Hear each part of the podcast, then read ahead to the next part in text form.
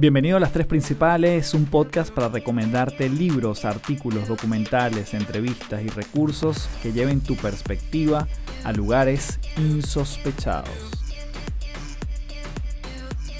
Hello, hello, mi nombre es Carlos Fernández, arroba Café del Éxito en todas las redes y te doy las gracias en mayúscula por llegarte a este espacio, a este podcast llamado Las Tres Principales.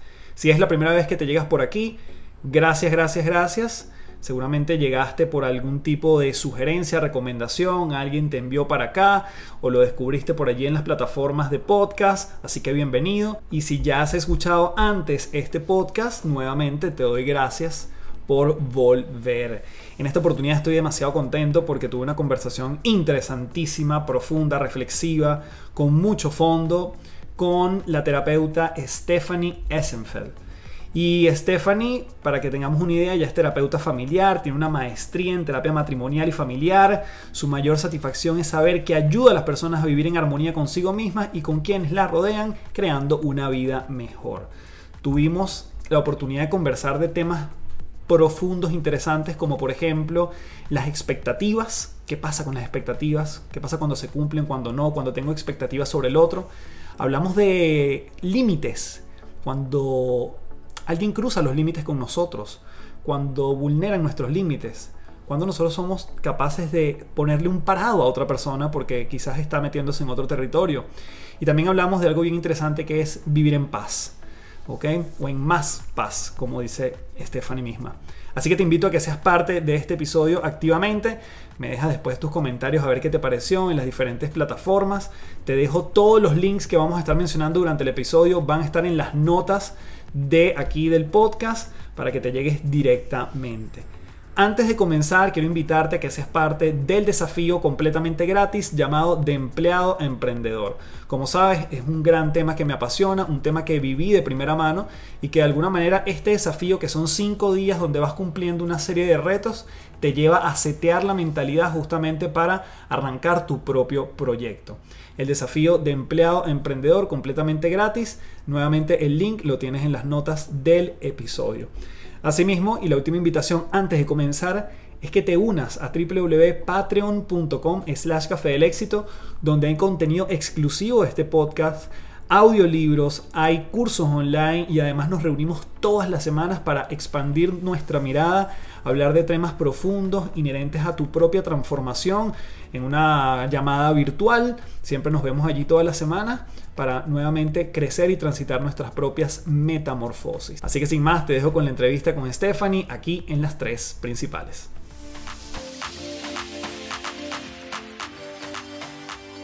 Bueno, yo estoy demasiado contento aquí en las tres principales. Bienvenida, querida Stephanie Essenfeld, a este espacio que es tuyo y para toda la comunidad que nos está escuchando. Yo sé que vas a agregar demasiado valor. Bienvenida. Gracias, Carlos. Demasiado feliz y emocionada de estar aquí. Tú sabes que te admiro muchísimo todo lo que has hecho, tu contenido, tu forma de explicar todo. Me encanta, me encanta y, poder estar aquí compartiendo con ustedes en este espacio. De verdad que me siento súper honrada. No, para nosotros. Así que, Stephanie, a mí me gustaría conversar, obviamente, de tu experticia. Creo que tengo en mi cabeza como muchos tópicos, ¿no? Yo te lo decía antes. Es decir, la palabra expectativa, en algún momento me gustaría rondarla me gustaría hablar de los límites, que es una de las cosas que tú más hablas y que me encanta. El hecho de vivir en paz también es otro tópico que vamos a hablar. Pero antes de todo eso, sí quisiera echar la línea de tiempo para atrás y hablar de la Stephanie quizás en el colegio. ¿Cómo eras en ese entonces? ¿Dónde estudiaste? Bueno, mira, yo crecí en una comunidad muy pequeña, una comunidad muy, muy pequeña, donde de alguna manera habían ciertos valores, ciertas reglas, reglas no dichas, sino establecidas sin decir mucho, sino más que todo por las consecuencias que te generaba salir de esas reglas o tener valores diferentes o maneras de expresarte diferentes, prioridades distintas.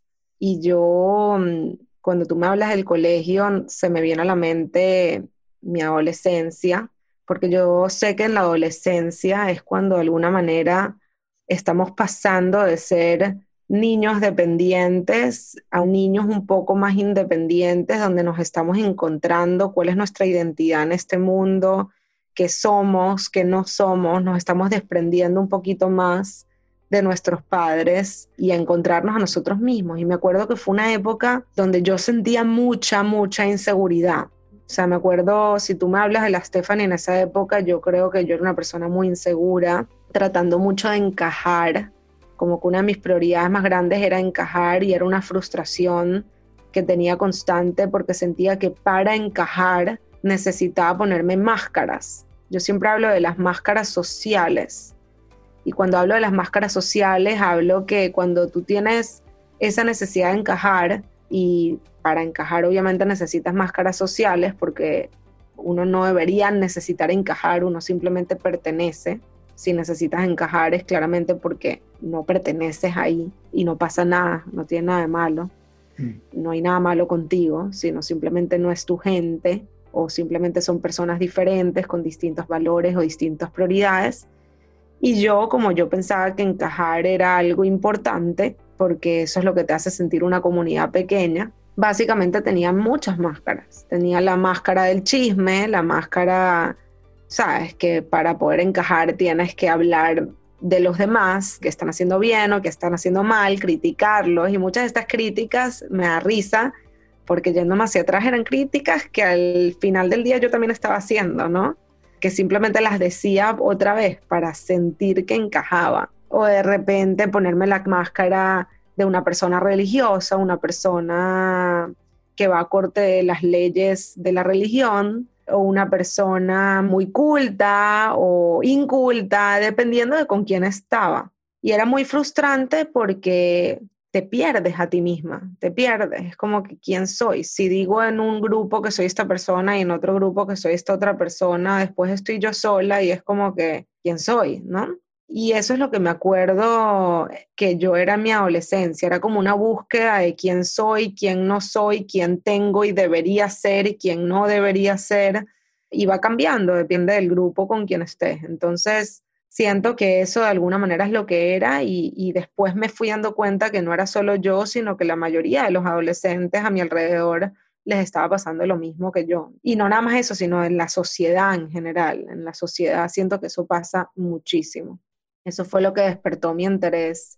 Eso, como tú dices, eso puede haber un adulto que esté en ese mismo, en esta misma etapa, pero ya, digamos, no en la adolescencia sino que todavía trata de encajar y no se está encontrando o trata de ver dónde esa personalidad camaleónica encaja mejor, ¿no?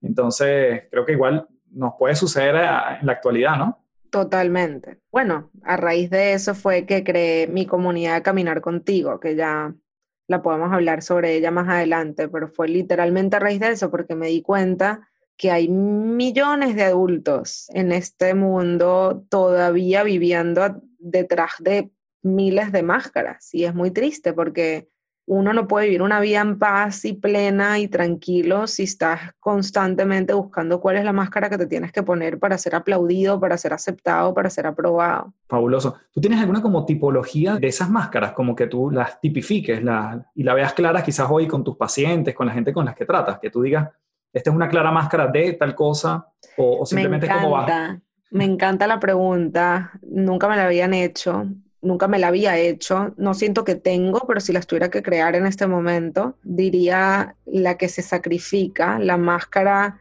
em, de buena gente, entre comillas, porque em, no nos damos cuenta que no tiene nada que ver con ser buena gente o no ser buena gente, sino tiene más que ver con el miedo al rechazo y con ser aceptados y con un poco de expectativas que están detrás de ese sacrificio. Eh, la máscara mm, del valiente, la máscara mm, de... La máscara, por ejemplo, del abnegado. Del abnegado, la máscara de víctima, la máscara de, mm, de poderoso, ¿okay? del que tiene todo bajo control, que ese es más o menos el perfeccionista. Lo que pasa es que no se llama perfeccionista porque el perfeccionista tiene una mala visión hacia el perfeccionista, sino más bien el que tiene todo bajo control, el que está todo bien, todo perfecto, todo es suficiente. Entonces, esa máscara es muy difícil porque es una persona que no se deja cometer errores, que no se permite no saber algo, que no se permite decir no sé o decir déjame pensarlo o decir hoy me voy a permitir descansar, sino que todo tiene que estar perfecto para ser suficiente. Hay muchas, muchas máscaras. Yo creo que hay millones, honestamente, pero esas son las que de alguna manera más se repiten dentro de mi consulta. De hecho, cuando te escucho hablar, Stephanie, pienso mucho en una red social como Instagram y yo digo cuántas máscaras están allí en cada post, ¿no? Y cuántas veces realmente estamos siendo lo que somos y no poniendo esa máscara enfrente. Y yo creo que, bueno, con tu experticia probablemente es como fácil de identificar quién está poniendo esa máscara todo el tiempo. Y particularmente yo, desde lo que hago, cuando atiendo a alguien, yo digo, me comentas esto, pero hace un rato posteabas en Instagram que estabas lanzando a tu hijo para arriba y la vida era perfecta. Entonces, wow, esas máscaras están y creo que más presentes que nunca, ¿no? Con todo lo social. Sí, están más presentes que nunca. Y me encantó. Me imagino que lo viste o si no lo has visto, míralo, el Social Dilemma. Increíble. el documental Social Dilemma me encantó porque creo que tiene mucho que ver con eso. O sea, yo creo que, que el tema social y las personas que manejan las redes creo que obviamente no ayudan a quitar esas máscaras sociales, sino al revés, las propagan. Las potencias, sí, justamente.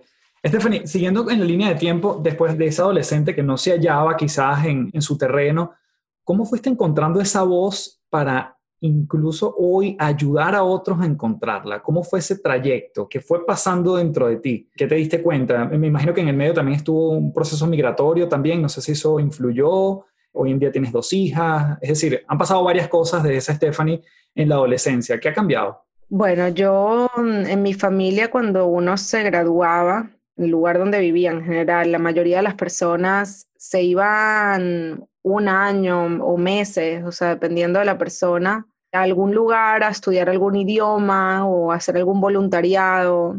Yo hice los dos, yo hice un voluntariado en Sudáfrica y después de ahí me fui a Francia a estudiar francés por cuatro meses. Y me acuerdo que en ese trayecto fue cuando me fui encontrando, ¿no? Porque estaba en, lugares donde nadie me conocía, donde estaba yo sola y tenía que responsabilizarme por mis cosas, ¿no? No había nadie que me venga a ayudar o a salvar sino que yo tenía que buscar mis propias herramientas. Y ahí fue cuando me fui encontrando y me gustó, me gustó la persona que era, me gustó, me empezó a caer bien. Y mm, cuando yo me devuelvo a Venezuela, fue cuando yo dije, yo no, no puedo volver a eso que yo era antes, que era una persona que realmente no me caía bien. No me caía bien. ¿Quién le va a caer bien una persona que tiene miles de máscaras? Entonces yo decía, yo no quiero volver a tener esta relación conmigo misma que no me gustaba. Yo quiero la relación que yo tengo ahora, ¿no? Que es una relación en la que me conozco, conozco mis valores, o de repente no los conocía al 100%, pero estaba en ese trayecto de conocerlos, donde no me daba miedo decir que no, donde no tenía ese apego con las personas, sino el apego era más que todo conmigo. Y ahí fue cuando yo digo, yo me voy a ir otra vez, ¿no? Yo voy a buscar mi camino, voy a estudiar psicología porque me acuerdo que tenía una pasión enorme por la mente. Algo que a mí me encantaba era actuar. Yo toda la vida me encantaba ser actriz, es más, hacíamos competencias en mi casa, yo tengo dos hermanas en quién actuaba mejor, literal. Entonces mis padres nos ponían un escenario y las tres teníamos que actuar el escenario, a ver quién actuaba mejor. Obviamente yo siempre ganaba. me metía 100% en el papel. Y cuando llego a la universidad, me acuerdo que había una electiva que era actuación. Tomé actuación 1 y actuación 2. O sea, me metí mucho en, el, en esos papeles. Y me acuerdo que una de las cosas que me hacía buena actriz, de alguna manera, es que podía empatizar mucho con el papel que me daban. Entonces, si era una persona que fue abusada o si era una persona que estaba en pleno divorcio y que le tenía rabia al esposo porque no le quería dar los papeles de divorcio, cualquiera que sea la situación, yo me metía tanto en el papel, empatizaba tanto con la persona, que me fui dando cuenta de algo que después me enseñaron en la universidad, que es que todas las acciones de los seres humanos tienen sentido en contexto. Cuando tú ves una acción sin el contexto, ahí es donde viene la crítica. ¿Qué le pasa? ¿Cómo no se da cuenta? ¿Está cometiendo un error? ¿Es malo o es bueno o es dañino? No, están como que todas estas etiquetas y juicios hacia la persona En el momento que tú te abres a de verdad ver cómo esa persona fue criada, cuáles fueron las enseñanzas, cuáles fueron los modelajes, cuáles son los traumas, la genética, todo, todo el contexto, tú te das cuenta que tiene sentido. Y, y que tiene sentido no significa que lo apruebes, no significa que no merece ser castigado por sus acciones, nada de eso, no significa nada de eso. Significa que entiendes que todo tiene una causa y que la causa siempre va a ser mucho más complicada que cualquier persona podría a través de un proceso de psicoanálisis o lo que sea puede llegar a entender. Siempre va a ser mucho más complejo. Y eso a mí me abrió mucho los ojos porque me di cuenta que el juicio no tiene sentido, que el autojuicio tampoco tenía sentido, ¿no? Que yo me juzgue a mí misma por tener máscaras tampoco tenía sentido, que yo me juzgue a mí misma por ser de tal manera tampoco tenía sentido porque todo tiene una causa. Entonces fue lo que me hizo mm, abrirme a todo este mundo de psicología que es un mundo fascinante, que me hizo abrir muchísimas puertas. No sé si te contesté la pregunta. Absolutamente, porque me hace recordar o volverte a preguntar, hay como una, puede ser un rango de acción entre lo que yo soy, esa que te caes bien, esa que te gustas, esa que tú decías que con esta sí me siento como me quiero sentir. Y en el otro extremo, o sea, también ronda la palabra de, bueno, cuánto me importa el otro y cuánto me comporto como yo cuando estoy con el otro. Cuando no dejo de ser yo cuando estoy con el otro. Y por otra parte, también hay un tema de cuando eso se transforma quizás en soberbia, porque también puede haber una delgada línea en que no me importa el resto del mundo y yo soy como soy, entonces ya creo que ahí sí empiezan a haber como unos efectos, porque finalmente somos seres sociales.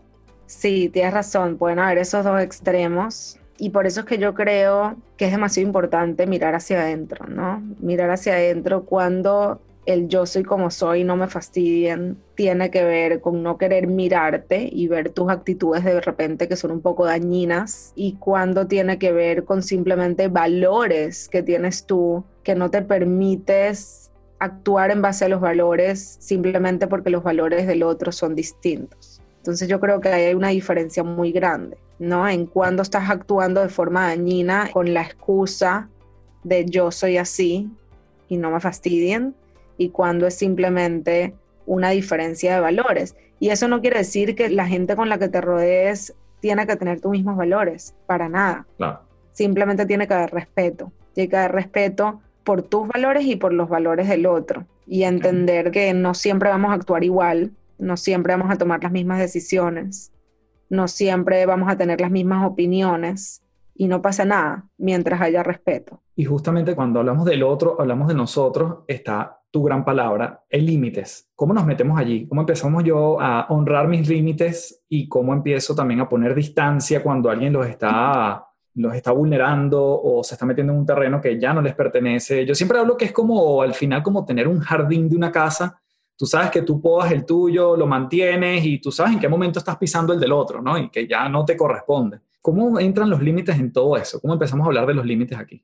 Yo creo que es muy importante, por eso es que yo siempre hablo de las emociones, porque me parece que es, yo siempre digo que las emociones son llamados a la conciencia, es información que nuestro cuerpo nos está dando sobre nosotros, sobre lo que nos importa, sobre la vida que queremos vivir, sobre nuestro propósito, sobre lo que nos genera incomodidad y no nos gusta, sobre lo que nos genera comodidad y nos gusta, o sea, todo eso es transmitido a través de las emociones. Lo que pasa es que lamentablemente vivimos en una sociedad donde las emociones son vistas como malas o buenas, te enseñan a reprimirlas, a no mostrarlas, a conectarte completamente con tu parte racional, pero no la emocional. La emocional es completamente negada. Y si somos educados así, entonces obviamente, ¿qué es de esperarse de esa sociedad, de ese niño que creció constantemente con esos mensajes? Y por eso es que existe la droga, por eso es que existe la adicción al celular, la adicción al trabajo, la adicción a cualquier cosa, es porque lo que nos hace todas esas adicciones es no sentir. Si tú te das cuenta, me encantaría que todos hagan este ejercicio. Los momentos que ustedes se meten en el celular a ver Instagram o los momentos que se van de una conversación o los momentos que deciden no decir algo que tiene que decirse, ¿no? Cuando deciden no voy a decir esto, me lo va a guardar, lo meto debajo de la alfombra. Cuando deciden tomar alcohol, fumar, ¿no? ¿qué está pasando? Quisiera que empiecen a notar, sin juicio, sin juicio. Olvídense del juicio. Simplemente desde la curiosidad. ¿Qué está pasando? ¿Qué, ¿Qué está pasando en nuestro cuerpo en el momento que tomamos esa decisión inconsciente de voy a agarrar un cigarro, me voy a servir un brazo con alcohol o me voy a meter en Instagram o simplemente estás en una conversación súper chévere y de repente tienes unas ganas de correr e irte? ¿No? ¿Cuáles son esas emociones que transitan en tu cuerpo que no nos permitimos experimentar? Y esas emociones son las emociones que yo trabajo mucho con mis clientes y con la gente que viene a mis talleres, que hay que empezar a aprender a, a mí no me gusta esta palabra, pero sí me gusta para las emociones, en especial al principio, a tolerar. Aprender a tolerar esas emociones al principio va a ser esa palabra, es tolerar, después va a llegar la aceptación y después va a llegar el amor a la propia emoción. Pero al principio sí se necesita tolerar, porque es una sensación que escapamos. Y para no escaparla, el primer paso es aprender a tolerarlas. Y ese tolerar, que después otra vez se va a transformar en aceptar y en amar, es lo que nos va a permitir acceder a la información que nos está transmitiendo la emoción. Y la emoción nos puede decir, no me gusta que me hagan este tipo de preguntas, ¿ok? O no me gusta que me hagan este tipo de preguntas porque eso significa que tengo que buscar las respuestas yo y buscar esas respuestas es incómodo y es trabajoso y claramente al ego no le gusta trabajar, al ego le gusta lo fácil. Em, esa información que nos puede decir es de repente esta relación no está funcionando y es una relación que tenía que haber terminado desde hace mucho tiempo, que no lo he terminado porque anestesio, anestesio, anestesio, simplemente estoy alargando la terminada o creyéndome una fantasía que nunca se va a hacer realidad porque es eso, una fantasía. ¿no? ¿Qué información nos está transmitiendo? Pero los límites, la razón por la cual me metí con las emociones cuando me preguntas el límite es porque la única manera de saber dónde están tus límites es a través de tus propias emociones. Ahí es cuando empiezas a acceder a tus necesidades, a tus valores, a lo que quieres y no quieres, a lo que te funciona y no te funciona. Y lo que te funciona y lo que no te funciona nunca va a ser lo mismo de lo que le funciona y no le funciona a la persona que está al lado tuyo. O sea, yo y Carlos podemos tener límites completamente distintos. De repente a Carlos no le importa que vengan a hablarle y le soben el brazo, ¿ok? Pero a mí sí, yo soy una persona un poquito más en términos físicos, en especial si no conozco a la persona, no, no me gusta que me toque. Pero de repente a Carlos le encanta y más bien le soba el brazo de vuelta. No sé, estoy poniendo un ejemplo X, un ejemplo random, pero es muy importante porque caemos muchas veces en buscar aprobación sobre nuestros límites. Eso lo veo mucho. Está bien que quiera que me llamen antes de venir a mi casa. Está bien que quiera que me piden permiso antes de usar mi camisa. Está bien que no quiera que mi jefe me llame a las 11 de la noche. Hay personas que te van a decir, claro que está bien, no te debería llamar a las 11 de la noche.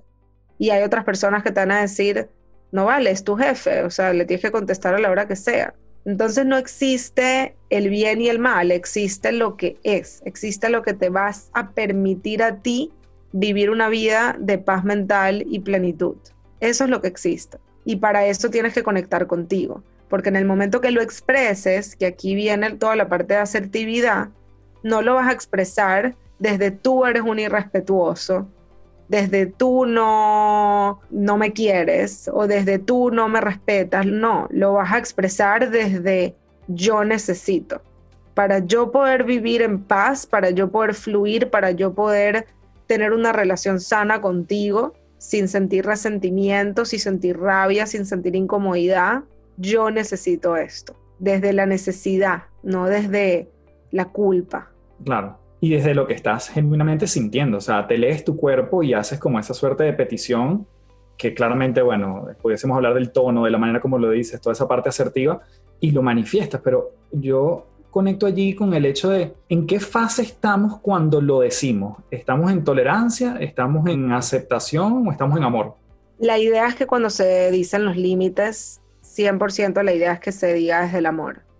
Y y para eso hay que em, empezar a desenredar un poco las creencias limitantes sobre los límites, porque cuando tú le preguntas a cualquier persona que nunca ha escuchado de límites, o no cualquier persona, pero la mayoría de la gente te va a decir que eso es egoísta, que no está bien, que uno se tiene que sacrificar por todo el mundo, que no tienes permiso a estar sola cuando quieres estar sola, que necesitas una excusa y un poco de creencias limitantes que es entendible por la sociedad en la que vivimos. Entonces, si tú de verdad quieres establecer límites y establecerlos desde el amor, que yo creo que es el propósito de todos, ¿no? Establecerlos desde el amor y no desde la rabia, no desde el castigo, no desde la tolerancia. Hay que entender que los límites literalmente son por amor. O sea, los límites son amor.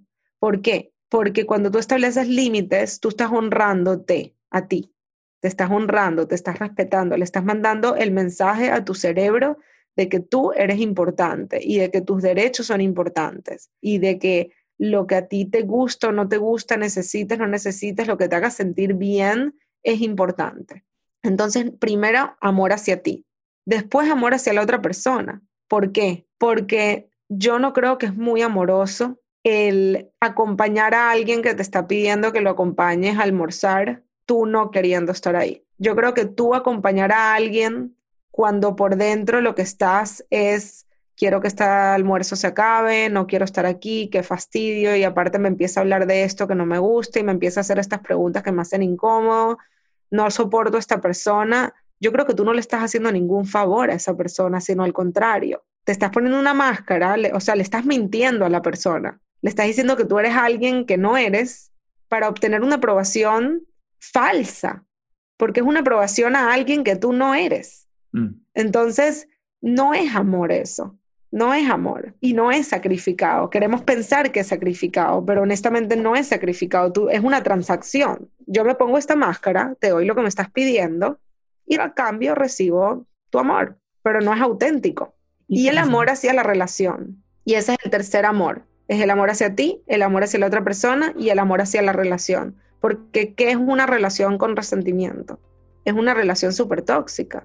Entonces, si tú de verdad amas la relación y quieres que la relación funcione y que sea una relación sana y no una relación basada en codependencia y en control y en poder, entonces los límites son amor, porque es lo que te va a liberar de la codependencia, del control y del poder y le va a permitir a la otra persona y a ti misma ser. Me encanta. Esto es increíble lo que nos estás diciendo. O sea, yo le invito a la gente que nos está escuchando que puede hacer pausa en cualquier momento porque esto es profundo. O sea, nuevamente, estamos llenos de contenido, estamos llenos de mucha información, Stephanie, pero no sé si te pasa que de repente ves muchas cosas y tú dices, ¿qué consumí las últimas 24 horas? Y yo creo que estas son las cosas que tiene todo el sentido del mundo volver a repetir, volver a masticar.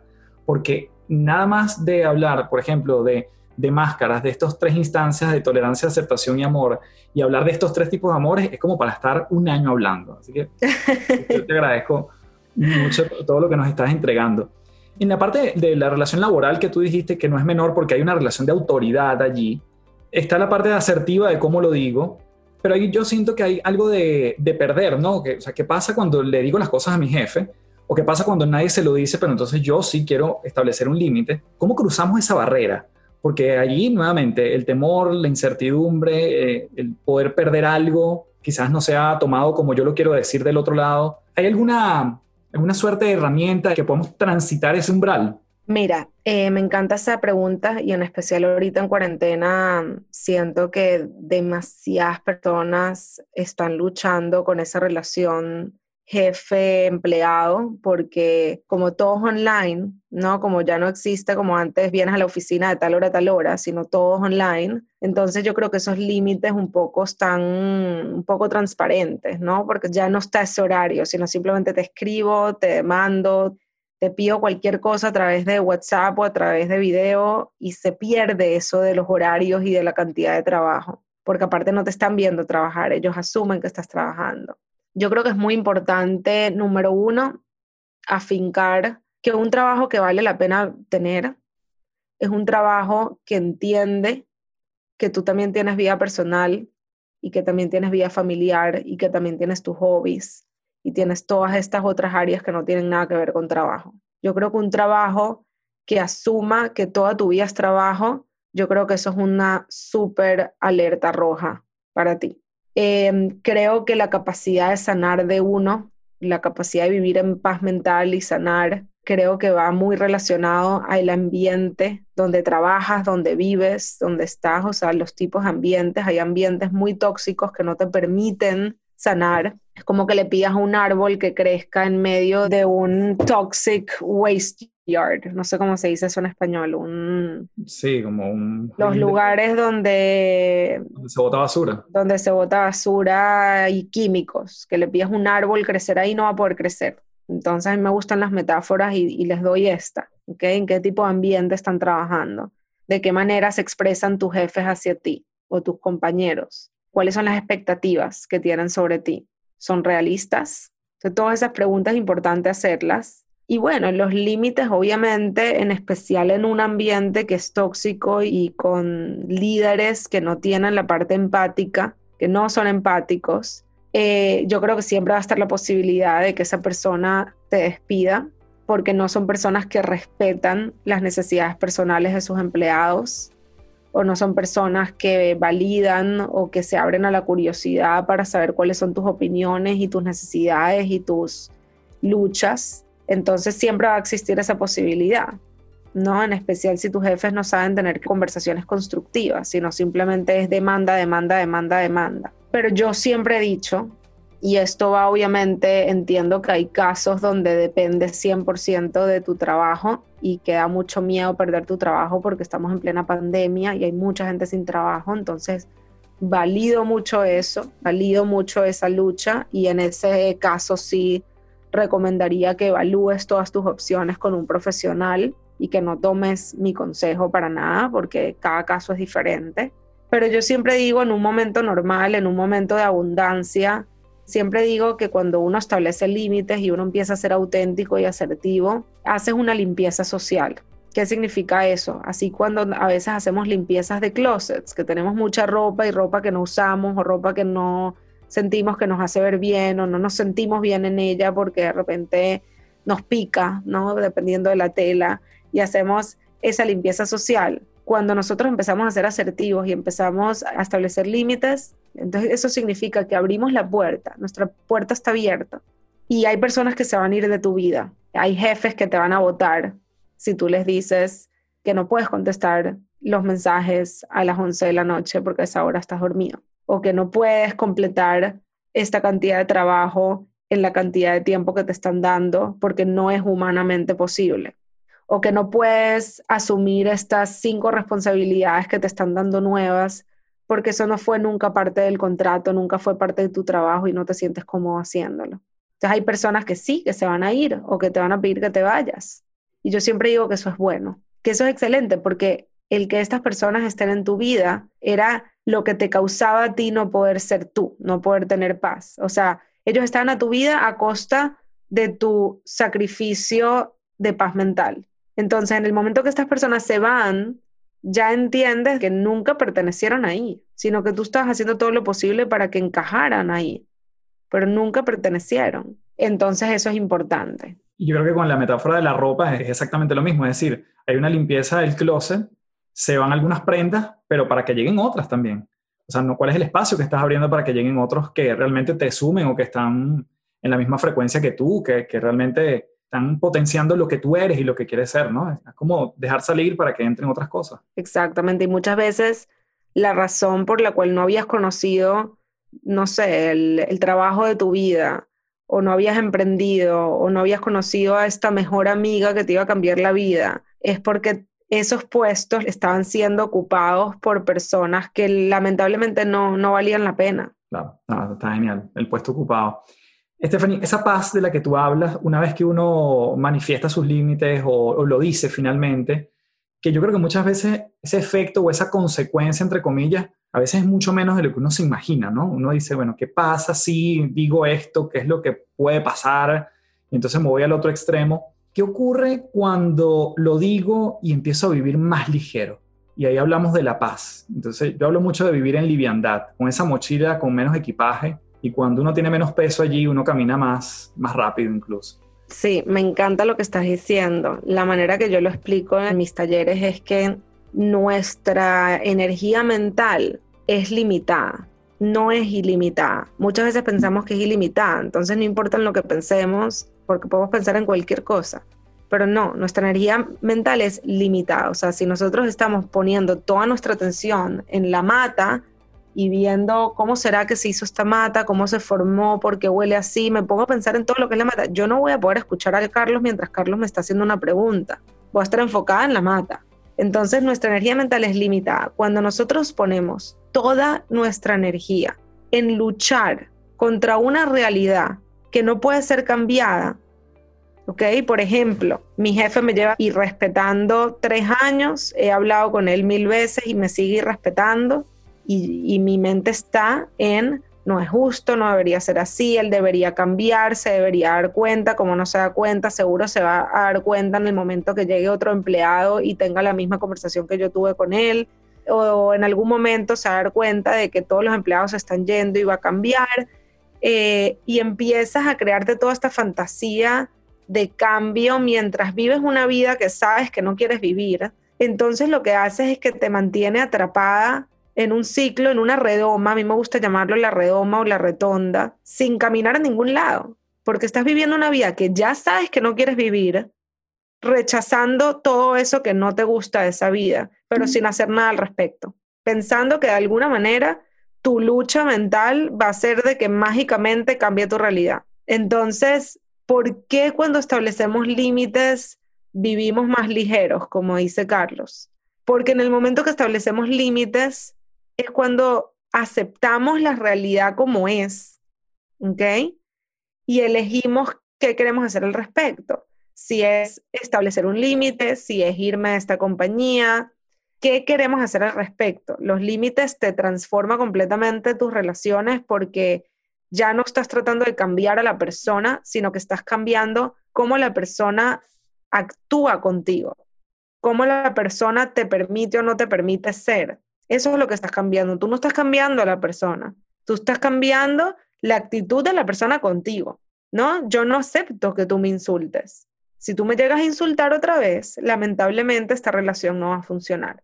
Cuando la persona deja de insultarte, no significa que la persona ya no está insultando a nadie significa que te dejó de insultar a ti. Entonces, es otra cosa diferente. Y, esa energía que estabas gastando en cambiar a la persona, que es imposible, nadie cambia a nadie, a quien se cambia a sí mismo, ya no la estás utilizando para eso, la estás utilizando para tú co-crear la vida que quieres vivir. Espectacular, espectacular. O sea, yo creo que ahí has dado un punto tan importante del desgaste y el consumo de energía cuando queremos que cambie la afuera sin nosotros vernos primero porque al final cuando yo me veo, el efecto es que el otro o se va o cambia cuando está conmigo. Yo pienso muchas veces eso. Y yo he tenido casos innumerables con la gente con la que yo trabajo y clientes que me dicen, no, es que no soporto a esta persona. Y cuando el trabajo saben que no tiene que ver con el otro, sino con él, algo pasa con esa persona. O cambia con él, o de repente se van a otro departamento, o renuncian, o se disipan, salen de su vida, o simplemente ya el trato no es el mismo, o el significado que le da esa persona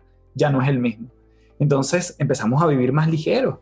¿Cómo identificar ese, ese bagaje emocional? Tiene que ver con lo que veíamos antes, ¿cierto? Es decir, mientras tú más pesado te sientas, tiene que ver con ese reconocimiento emocional que hablábamos antes.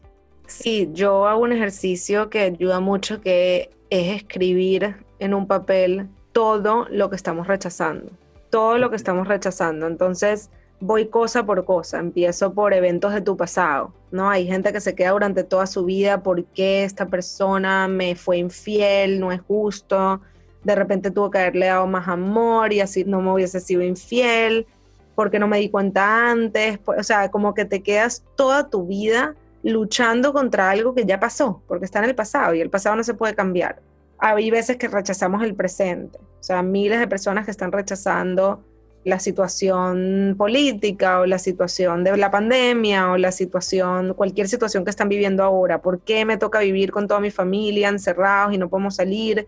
Y no es justo que esta persona es desordenada y esta persona es no sé qué. Y rechazamos el presente. A veces rechazamos personalidades de otras personas o acciones de otras personas en la cual no tenemos ningún control. Rechazamos el futuro. O sea, somos tan genios que aparte rechazamos nuestro futuro. Entonces, personas que pasan toda su vida evitando la muerte, que nos va a llegar a todos, o miedo a que alguien se les enferme, o miedo a fallar, que fallar es inevitable, todos fallamos en la vida, entre comillas, para mí es un aprendizaje, un feedback, em, o evitando, lo que más veo que evitamos son las emociones. Entonces, ¿qué emoción estás evitando? Eh, ¿Qué emoción estás rechazando? ¿Qué dolor físico estás rechazando? ¿Qué cosas tuyas? Esta es una de las que más escriben, tanto físicas como de personalidad. Entonces, personas que rechazan su gordura o personas que rechazan sus manos grandes o sus manos pequeñas o su estatura. Entonces, pasan toda su vida viéndose en todos los espejos molestos con Dios porque les dio cierta estatura o rechazando cosas de nuestra personalidad. Yo pasé toda una vida rechazando mi sensibilidad. Yo soy una persona muy sensible y siempre pensé que era algo malo.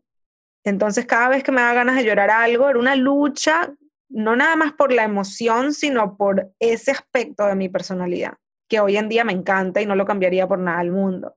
Em, pero eso es lo que hacemos, rechazamos, rechazamos, rechazamos y, y nos mantiene atrapados ahí, en el rechazo y con un bagaje emocional enorme, obviamente, porque en vez de aceptar todo lo que no podemos controlar y enfocarnos en lo que sí podemos controlar y en co-crear las diferentes increíbles realidades que podríamos estar co-creando, nos metemos en el papel de víctima y eso no nos lleva a ningún lado. Normalmente, Stephanie, con la gente que tú trabajas, si tuviésemos que hablar de salud, dinero y amor como tres grandes áreas, ¿en qué, ¿en qué se enfoca más la gente? ¿Con qué te llegan más de esas tres grandes áreas? ¿O es un todo que siempre las vincula a las tres?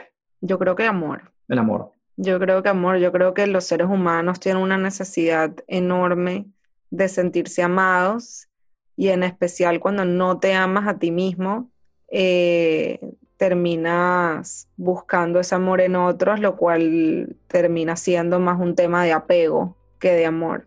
Pero sí, eh, amor.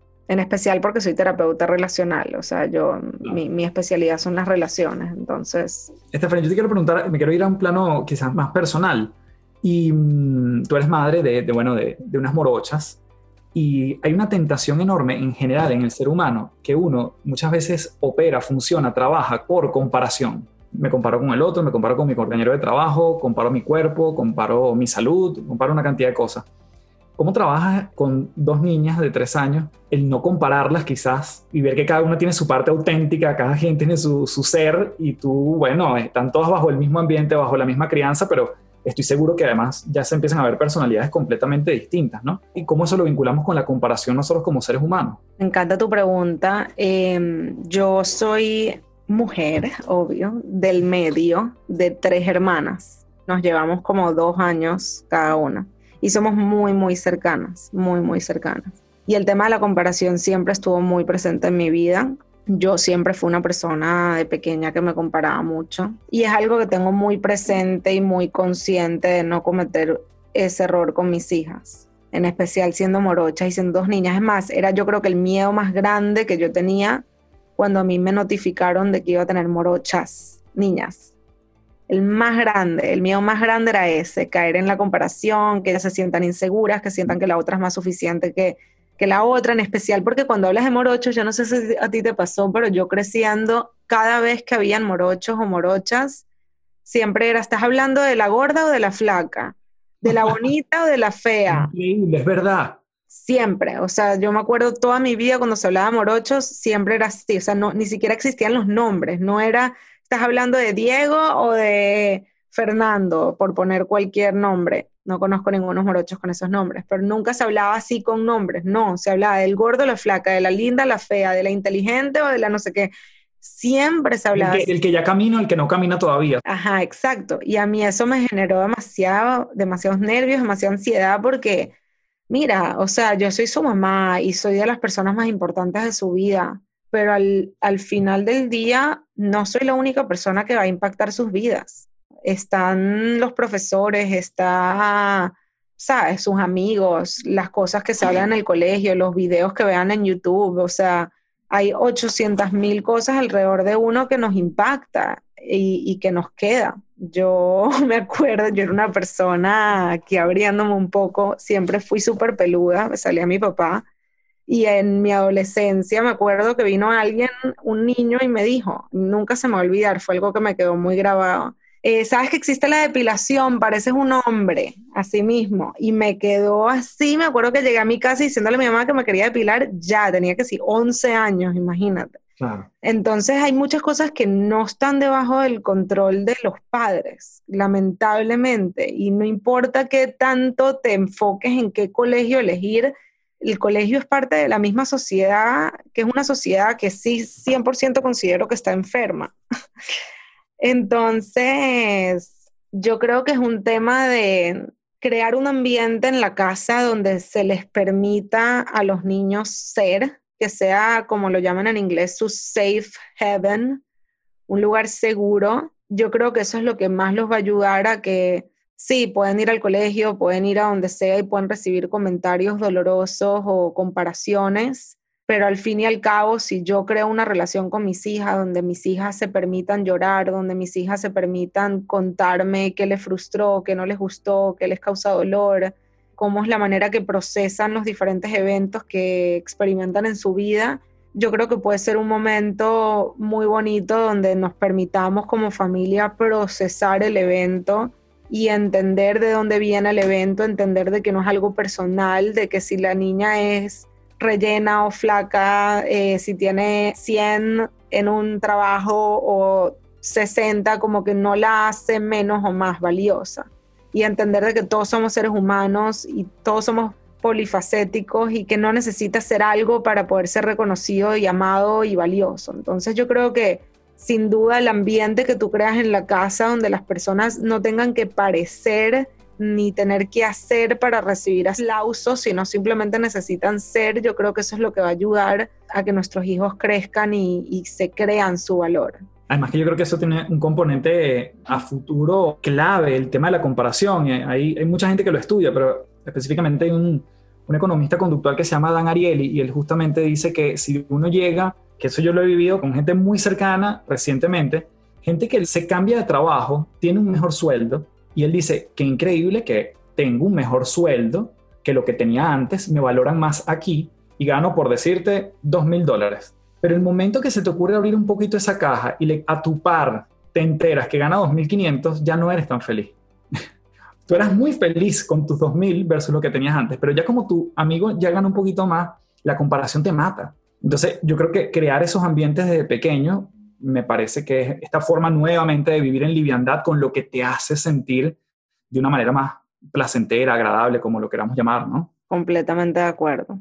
Sí, pero para eso hay que entender que nuestros hijos nunca van a ser los del problema, sino somos nosotros. Que no existe eso de, por favor, arregla a mi hijo, que pasa mucho con los psicólogos, que te los traen y te cuentan los miles de problemas que tienen tus hijos y arréglamelo. No, hay que vernos a nosotros, a los padres. ¿Y te ha tocado, por ejemplo, decirle, bueno, pero es que primero la, la primera cita es contigo? Sí, sí, claro.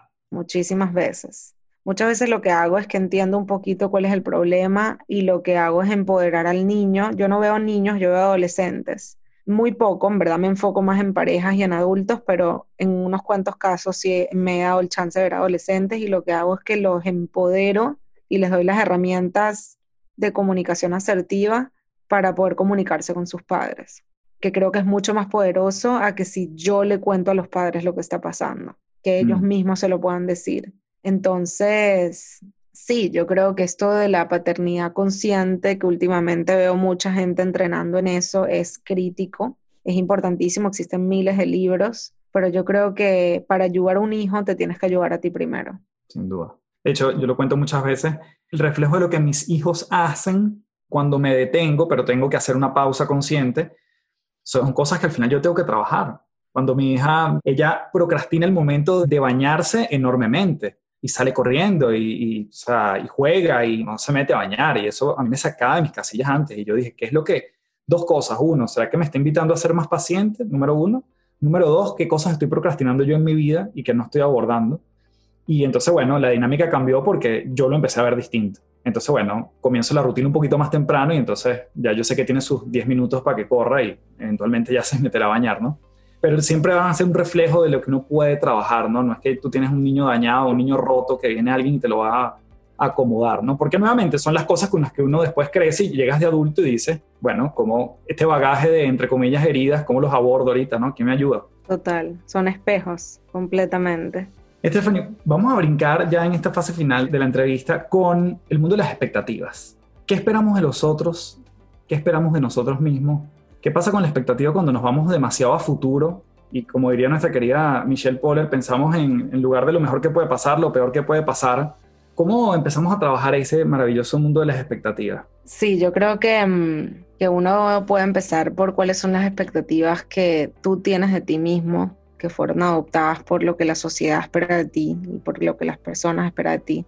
¿Qué es lo que vimos? Yo creo que las películas creo que son uno de los causantes más grandes de las expectativas de los seres humanos. Como vemos tantas películas y a mí me da miedo porque mis hijas ven mucha película, estoy tratando de limitarlo. Me está costando porque es un break para mí, pero estoy tratando de limitarlo porque sí creo que cuando uno es tan chiquito, que uno no entiende bien el mundo, ¿no? Estás como que experimentando de qué es el mundo, qué significa tener una pareja, el amor, qué significa la relación con tus hermanos, o sea, no sabemos el significado de las cosas. Entonces, ¿cómo aprendemos sobre el significado de las cosas? A veces es por esas películas que te muestran lo que es una vida, lo que significa ser una princesa, cómo tienes que ser para ser princesa, por qué las princesas son más valoradas que cualquier persona que no es princesa, ¿no? O sea, ahorita hablando, yo qué sé, de Frozen, que es la película que la he visto como 80 veces en el último mes. Pero yo creo que eso es lo que, a, raíz de las películas que nos ponen, creo que nosotros empezamos a, a crear ese significado de cómo debería verse el amor. Entonces, por ejemplo, así es como nos enseñaron que se veía el amor, es un sufrimiento. Yo no creo que no he visto ni una sola película que el amor no sea un sufrimiento. Em, Las canciones, por ejemplo. Exacto. Eh, o cómo debería ser eh, una vida feliz, o cómo anestesiamos las emociones, cómo se tienen conversaciones incómodas. Una película jamás te va a poner una conversación incómoda con asertividad. Eso no vende. Una conversación asertiva es lo más aburrido que existe en este mundo. Ninguna película te va a poner una conversación asertiva. Eso no vende. ¿Qué vende? Los gritos, los insultos, eh, vende meter todo bajo la alfombra, vende todo lo tóxico, porque la gente va a, ver una película para sentir. La gente va a las películas para sufrir, para después reírse y para después llorar. Nadie va para estar tranquilo. Entonces, cuando tú te pones a ver todas estas películas y eh, empiezas a ver de dónde fue que sacaste todas estas definiciones de amor o de cómo deberían actuar las personas, qué es lo que debería hacer tu pareja por ti, ahí es cuando se crea el me tiene que leer la mente, ¿no? Porque en el momento que mm, Juana, la protagonista, le dieron las flores al haber recibido el ascenso en el trabajo, ¿no? Y Juana era justo lo que estaba esperando y justo se lo dieron y le dieron todavía más porque superaron sus expectativas, porque en las películas siempre van a superar las expectativas. Entonces cuando vienes y te dan un ascenso y tu pareja no te da esas flores, entonces entras en la frustración.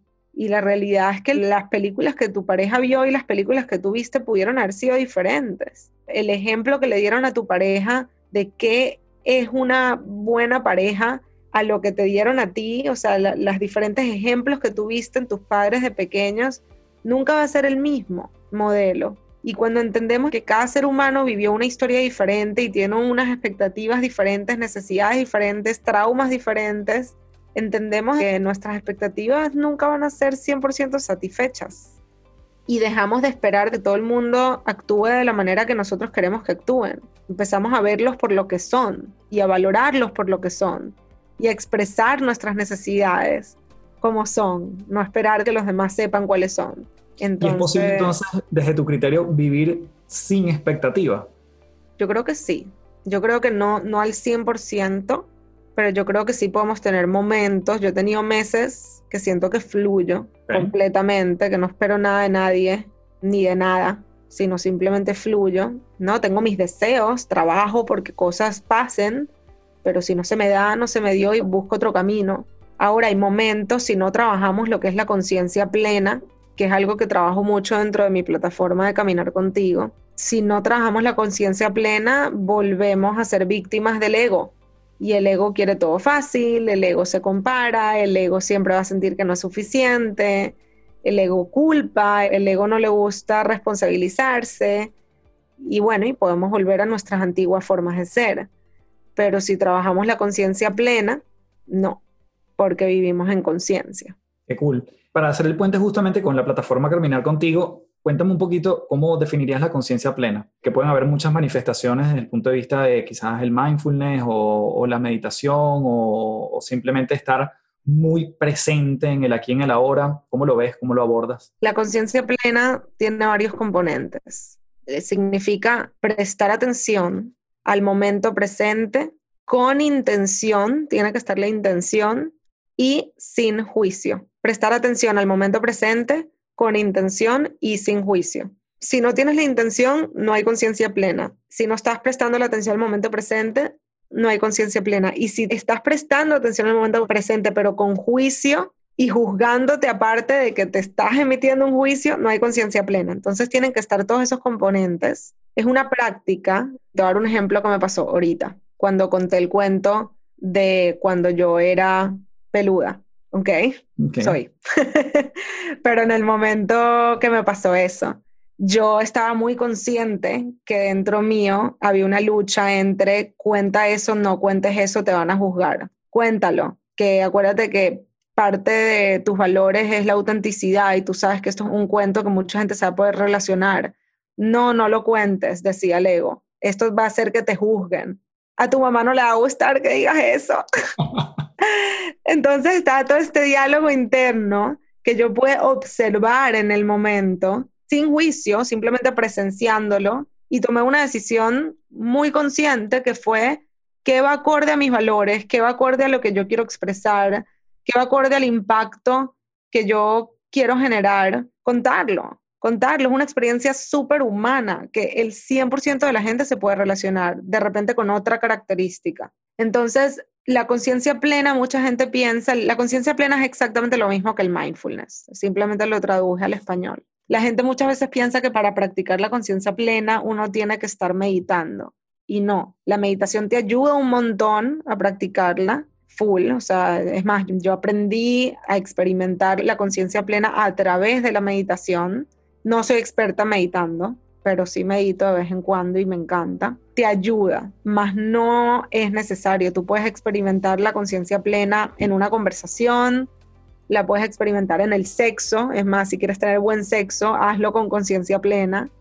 Eh, lo puedes experimentar mientras estás pidiendo un aumento de sueldo, cuando te estás acostando a dormir, eh, en un viaje, o sea, simplemente empezar a vivir en tu presente, en tu presente y no estar enfocado en tu pasado o en tu futuro, sino simplemente experimentar el momento. Muchas veces en los libros de conciencia plena te enseñan a lavarte las manos y experimentar lo que es sentir el agua rodar por tu piel, etcétera. Hacerlo con la visión, con el olor, con la comida. Tú puedes comer con conciencia plena y la comida te va a saber mucho mejor y te lo vas a disfrutar. ¿Cuántas veces nos ha pasado que nos sentamos a comer un pabellón criollo y te lo terminamos y se nos olvidó por completo el sabor, el disfrute? Fue como que me devoré esto y ni siquiera lo disfruté. Y es por eso, es porque no experimentamos el presente, estamos o en el futuro o en el pasado. Es así. ¿Y tú crees que, que eso quizás puede ser, yo la verdad que yo soy bastante ni siquiera conservador, sino que nunca se me ha presentado la oportunidad, no lo he buscado tampoco, pero yo nunca me he drogado, por ejemplo, pero entiendo que cuando uno se droga hay unos estados de conciencia y de apreciación de lo que estás viviendo, entonces no sé, la gente que fuma marihuana puede decir que entonces una tela de un sofá se siente mucho más sabrosa que cuando estás... Eh, ¿Será que también tiene que ver con esos estados de estar muy presente y quizás la droga es una vida? Sí, yo creo que en, no puedo hablar mucho de eso porque no es mi experticia y no me gusta tratar de hablar de algo que no sea al 100%. O sea, lo que te diga ahorita te lo digo desde, desde lo que yo creo, más no desde lo que he estudiado. Sí, yo creo que sí te puede ayudar, más no es, es me da lástima las personas que buscan experimentar la conciencia a través de la droga porque se convierten completamente dependientes en la droga, Ok. en vez de entender que cada uno de nosotros tiene la capacidad de llegar a esos estados de conciencia sin la droga. Perfecto, eso es, eso es. Ahora, una herramienta, nuevamente quizás muy corta, si es que existe, que tú tengas con tus pacientes para esa conciencia plena. Nos dijiste de repente esto de experimentar con el agua, nos dijiste el comer de manera consciente. ¿Tienes algún otro como que podemos hacer carne en el día a día? Sí, yo, a mí me encanta dar la metáfora del Facebook. Yo siempre, mm, siempre hablo de que, no sé si alguna vez te ha pasado que tienes una conversación con alguien y de repente le comentas a esta persona, sabes que necesito ir al dermatólogo, eh, no he ido al dermatólogo desde hace no sé cuánto tiempo y tengo esta situación en la piel y de repente te metes en Facebook y te sale dermatólogo a cinco minutos, descuento 50% y tú es como que, ¿qué es esto? O sea, en mi vida me ha salido un anuncio de dermatología y de repente justo el día que se me ocurre que tengo que ir, entonces Facebook me va a poner este anuncio. Eh, y a mí me ha pasado un montón de veces. Hablo de A y me aparece A en la pantalla, de B y me aparece B en la pantalla. Y yo sé que no sé cómo nuestras computadoras nos escuchan y nos persiguen y recolectan información y así es que nos venden. Mi pregunta que le hago a, a mi comunidad de Caminar Contigo siempre es, ¿qué pasaría si tú le haces clic a todos los anuncios que se te pasan por Facebook y en las redes y te compras todo lo que te dicen que tienes que comprar? ¿Qué pasa? Caes en la bancarrota. Absolutamente. Entonces, así más o menos pasa con nuestra mente. Si tú vas a un almuerzo y todos tus amigos empiezan a contar como cada vez que tu pareja se va de viaje, eso significa que te va a ser infiel. ¿Ok? Que alguien viaje ya es infidelidad. Mira que le pasó a esta y le pasó a aquella y esta se está divorciando porque esta tuvo que viajar y le cachó una infidelidad. Así que olvídate, o sea, si tú estás casado, no deberían viajar porque eso significa infidelidad. Pasan cinco meses y viene tu pareja y te dice, mira, estoy demasiado emocionado, estoy demasiado feliz porque se me está dando este contrato, vamos a firmar este contrato en tres semanas, pero para poderlo firmar tengo que viajar a tal lugar y reunirme con la persona para firmar los papeles. ¿A dónde se te va a ir la mente? ¿Cuál es el primer pensamiento que se te va a aparecer? La infidelidad. no va a ser que emoción, no va a ser felicitarlo, no va a ser abrazarlo, no va a ser permitirle que se vaya tranquilo, no, va a ser la infidelidad.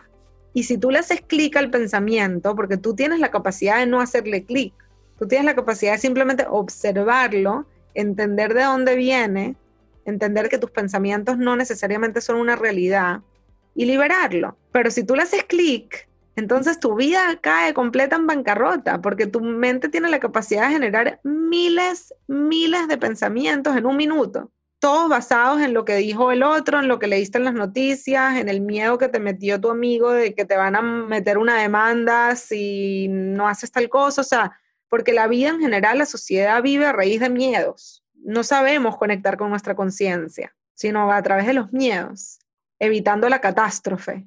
Entonces, si le haces clic a todo, vas a vivir en ansiedad pura. Vas a vivir en ansiedad, vas a vivir en depresión, vas a vivir inseguro, vas a vivir en todo esto que no nos lleva para ningún lado. Tenemos puros hats todo el tiempo que podemos hacerle clic o no, o dejarlo pasar. Entonces, como me preguntaste tú, ¿cuál es el ejercicio? Dense un chance, cinco minutos al día, de observar esos pensamientos, simplemente observarlos como que si fueran anuncios, e incluso yo les recomendaría que los anoten. Y puede ser un simple, ¿qué frío hace? Tengo que mandar este email, esta persona no me contestó el mensaje, seguro me está ignorando. Claro, seguro me está ignorando porque yo el otro día se me olvidó contestarle el teléfono, entonces me está castigando. Eh, Con doble azul. me dejó en doble azul. Exacto, o sea, los miles de pensamientos que te pasan, a veces te pasan pensamientos completamente contradictorios. A veces te pasan un pensamiento sobre el trabajo y de repente te acuerdas sobre una situación que pasó hace tres meses y después vuelves a la situación del trabajo. Es tan loco, de verdad, la cantidad de pensamientos y el contenido de los pensamientos que genera tu mente, que cuando los sacas a la conciencia y los empiezas a escribir y anotar, se te despierta un pocotón de cosas y, eso es lo que hace que nosotros empecemos a, a, en vez de tomar cada pensamiento como una realidad, que es lo que pasa cuando no estamos conscientes, los empezamos a observar ya más objetivamente. buen ejercicio. Stephanie, cuéntanos de Caminar Contigo. Cuéntanos de esta bella plataforma que has creado y me atrevería a decir que es un movimiento que ya está surgiendo, que ya está literalmente caminando. Sí, estoy demasiado feliz. Me fascina, me apasiona. Es un sueño, un sueño que jamás en mi vida me, me imaginé que se iba a ser realidad. Creo que superó completamente todas mis expectativas. Ahorita hablando de expectativas. Es un espacio que creé a raíz de toda la conversación que estamos teniendo hoy. O sea, por eso, porque siento que me di cuenta que no era la única con máscaras, me di cuenta que no era la única que le estaba costando conseguir las herramientas para relacionarme mejor conmigo, con mis emociones, con mis pensamientos, para establecer límites, para aprender a comunicarme de manera asertiva, o sea, me di cuenta que existían miles de millones de personas en búsqueda de esa plenitud, en búsqueda de esa paz mental, en búsqueda de las herramientas que los van a hacer crecer, que los van a hacer caminar, que los van a hacer tener mejores relaciones. Y me permití crear este espacio, es una comunidad hermosa y seleccioné a profesionales que yo he admirado en mi vida, como por ejemplo Pilar Sordo. Pilar Sordo, yo me leo sus libros y la sigo desde que a mí se me ocurrió que quería estudiar psicología. Jamás en la vida pensé que se iba a volver una aliada y una amiga. Lo mismo con Julio, lo mismo con Andreina Tencio, con Elena Puig, son gente que me ayudaron a mí mucho en mi camino y quise invitarlos a este espacio donde todas las semanas nos reunimos y exploramos las distintas relaciones que estamos trabajando. Entonces está dividido por la relación que tengo con los demás, la relación que tengo conmigo mismo, la relación que tengo con las finanzas y los negocios, la relación que tengo con la comida y la relación que tengo con mi cuerpo. Y todas estas relaciones se exploran a través de los talleres son talleres interactivos porque me gusta que las personas se sientan parte de esta familia, que puedan hacer la pregunta que tengan, que puedan contar sus historias. Creo que eso ayuda mucho a que las personas entiendan que no están solos, que no son los únicos que experimentan dolor, tristeza, frustración, inseguridades, no, que todos experimentamos eso, lo que pasa es que otra vez vivimos en una sociedad donde no nos permitimos hablar de estos temas encaminar contigo, sí. Se hablan de estos temas, nos apoyamos, existe todo un área de comunidad donde la gente cuenta sus historias y se apoyan. Y lo traté de hacer lo más económico que lo pude hacer. Es una membresía que cuesta 30 dólares al mes. Con que tomen un taller al mes, ya recuperan su inversión. Y existen talleres cinco días a la semana. No tienes que acceder a todos, al revés. Elige la relación que estás trabajando y enfócate en esa relación. Y una vez sanes esa relación o te sientas bien y tranquilo con esa relación, entonces puedes pasar a otra relación. Pero cada quien va a su ritmo. Y el que no pueda ver las sesiones en vivo, las puede ver en diferido. Está todo muy bien organizado en la plataforma. Es hermoso porque de verdad que lo que he visto en la comunidad es que el cambio es palpable. No son talleres donde recibes información y ya. No, sino que al revés, que te motivas a la acción, que te vas a la acción y empiezas a ver cómo cada una de estas relaciones empieza a cambiar y cómo empiezas a, vivir más en liviandad. Qué lindo. Bueno, y le tenemos una sorpresa a la gente que está aquí escuchándonos en las tres principales. Cuéntala tú mismo. El código. claro que sí. Yo le dije a Carlos que me encantaba tanto él, su podcast, su contenido, su audiencia, que me encantaría invitarlos a ustedes a que sean parte de este espacio y que lo experimenten en carne propia. Y bueno, y les quise generar un código que se llama Café del Éxito, ese es el código. Los siete primeros días son gratis y una vez terminas los siete primeros días, entonces ahí sí empieza el descuento del primer mes. Y obviamente Carlos en algún momento cercano va a ser nuestro invitado especial. Eso me tiene muy emocionada. No, qué bella iniciativa, herramienta y sobre todo vista desde lo que tú estás viviendo, sintiendo, sabiendo que eso podía ser un espejo para otros y que también puedan sentirse identificados y buscar las herramientas allí.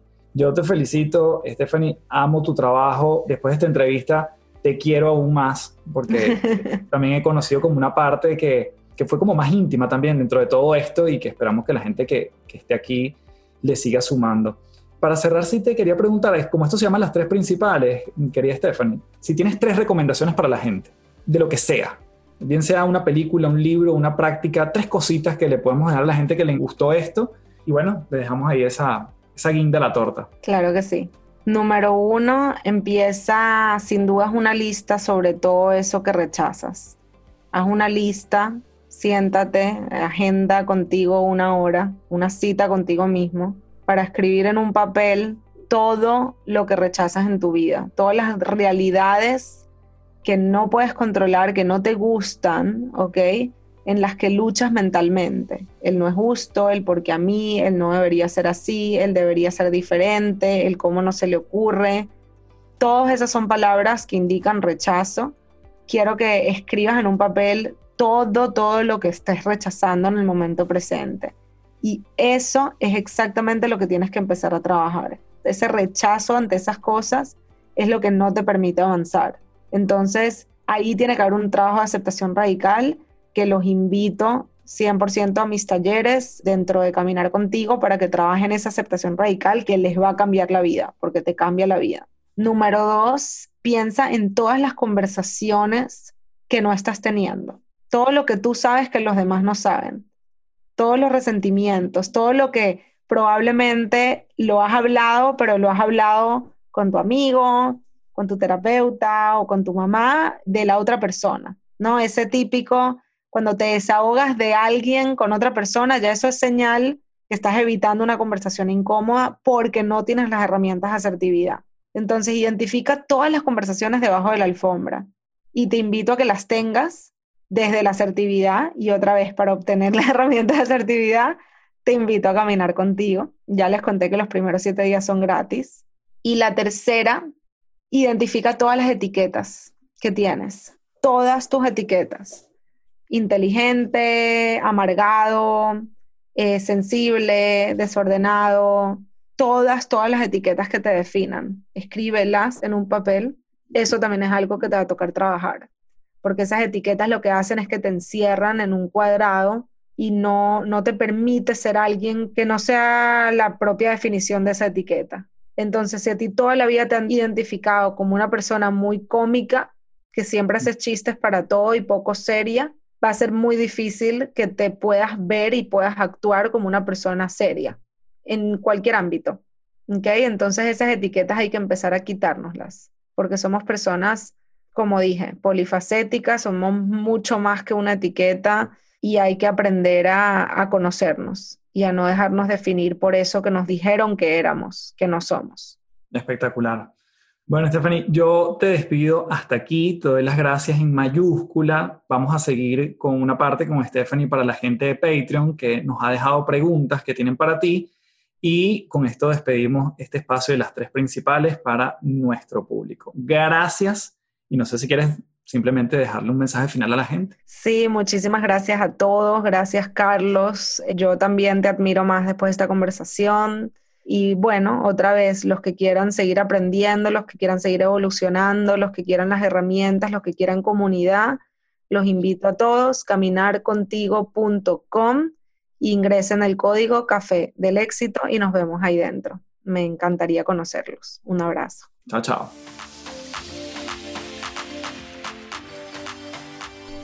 Bien, gracias por llegar hasta aquí. De verdad que para mí fue demasiado nutritivo conversar con Stephanie. Espero que para ti haya sido igual de poderoso.